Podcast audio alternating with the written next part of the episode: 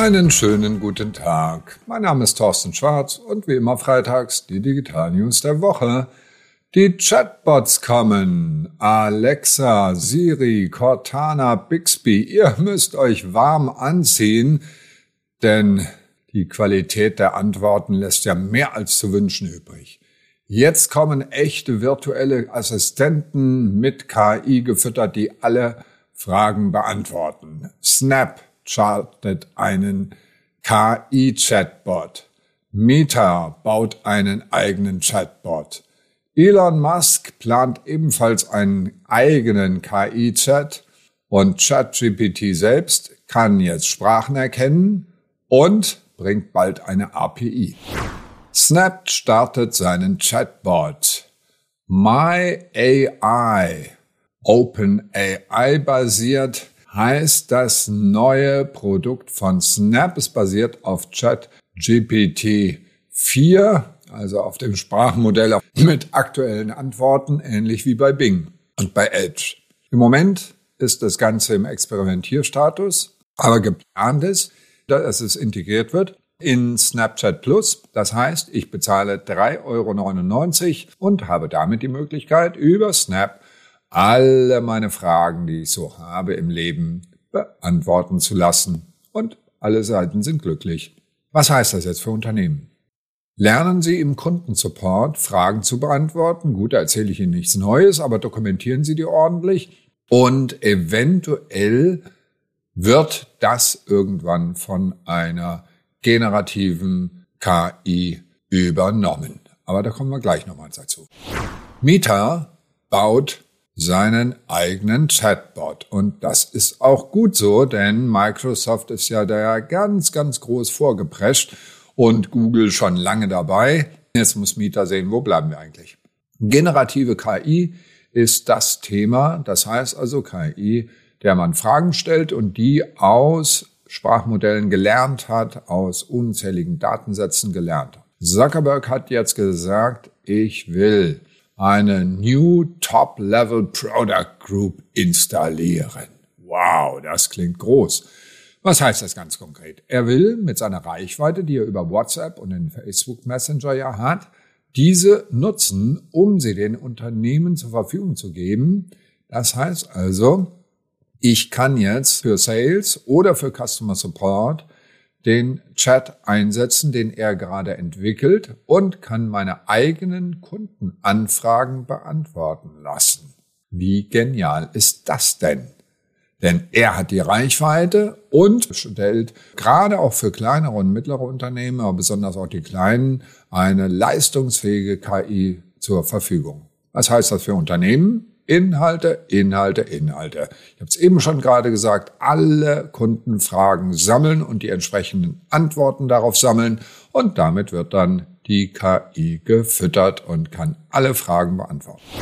Elon Musk plant einen KI-Chat. Ja, Elon Musk, genau. Der Mitbegründer von OpenAI 2015 das war ja gedacht als Non-Profit-Veranstaltung. Jetzt müssen wir auch ein bisschen sehen, dass sie Geld verdienen. Aber er sagt, nee, ich will hier ein eigenes Ding ausbauen. Das hat seine guten Gründe. Ist wieder die gleiche Geschichte wie bei Twitter. Twitter gefiel ihm nicht. Es war ihm zu vogue. Und genauso gefällt ihm ChatGPT nicht. Es ist ihm zu vogue. Das heißt, er hat selbst mehrere KI-Forscher angesprochen und möchte jetzt ein eigenes Produkt entwickeln. Was heißt das für uns Unternehmen? Einerseits natürlich immer beobachten, was Elon Musk so treibt, aber auch die Werbeumfelder beobachten.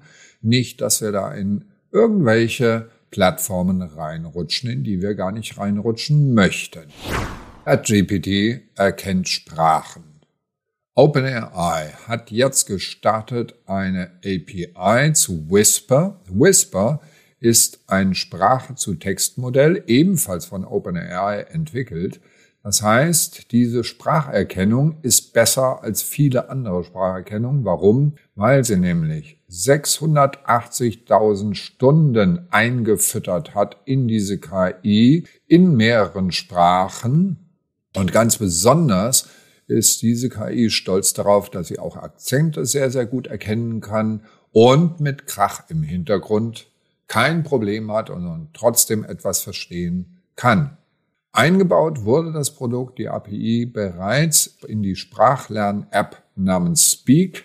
Ich habe sie nicht gefunden, weder im App Store noch in Google. Also suchen Sie mal, schicken Sie mir eine Mail, wenn Sie es gefunden haben, denn das ist natürlich hochinteressant, gerade zum Lernen von fremden Sprachen, all diese Sprachmodelle.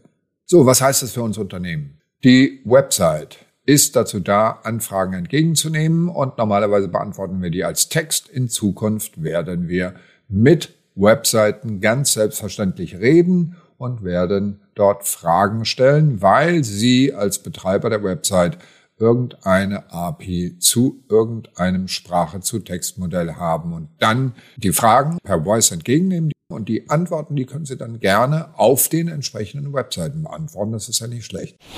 OpenAI bringt eine API und zwar hat das System OpenAI inzwischen oder im Dezember 100 Millionen Nutzer, inzwischen sind es weitaus mehr.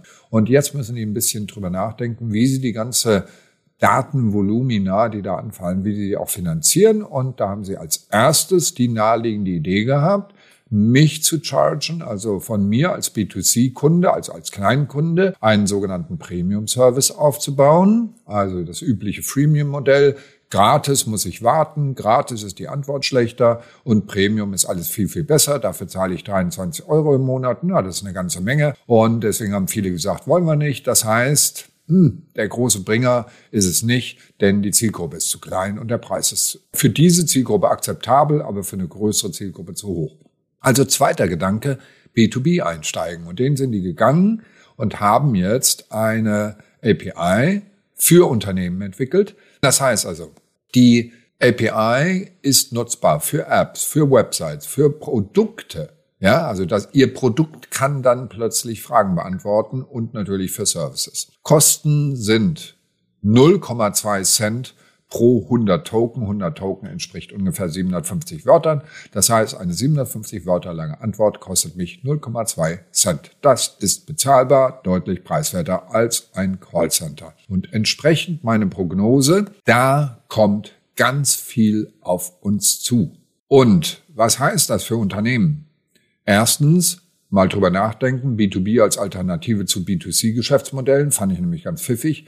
Aber zweitens, ganz konkret, nutzen Sie diese Schnittstelle. Probieren Sie die aus, nutzen Sie die egal wo, ob auf der Website, in der App oder eben noch intelligenter in die Produkte, um dann Kundenfragen wirklich beantworten zu können. Sie können da zum Teil dann auch eigene Inhalte mit einbauen. Das wird eine ganz spannende Entwicklung, dass wir alle Systeme abfragen können.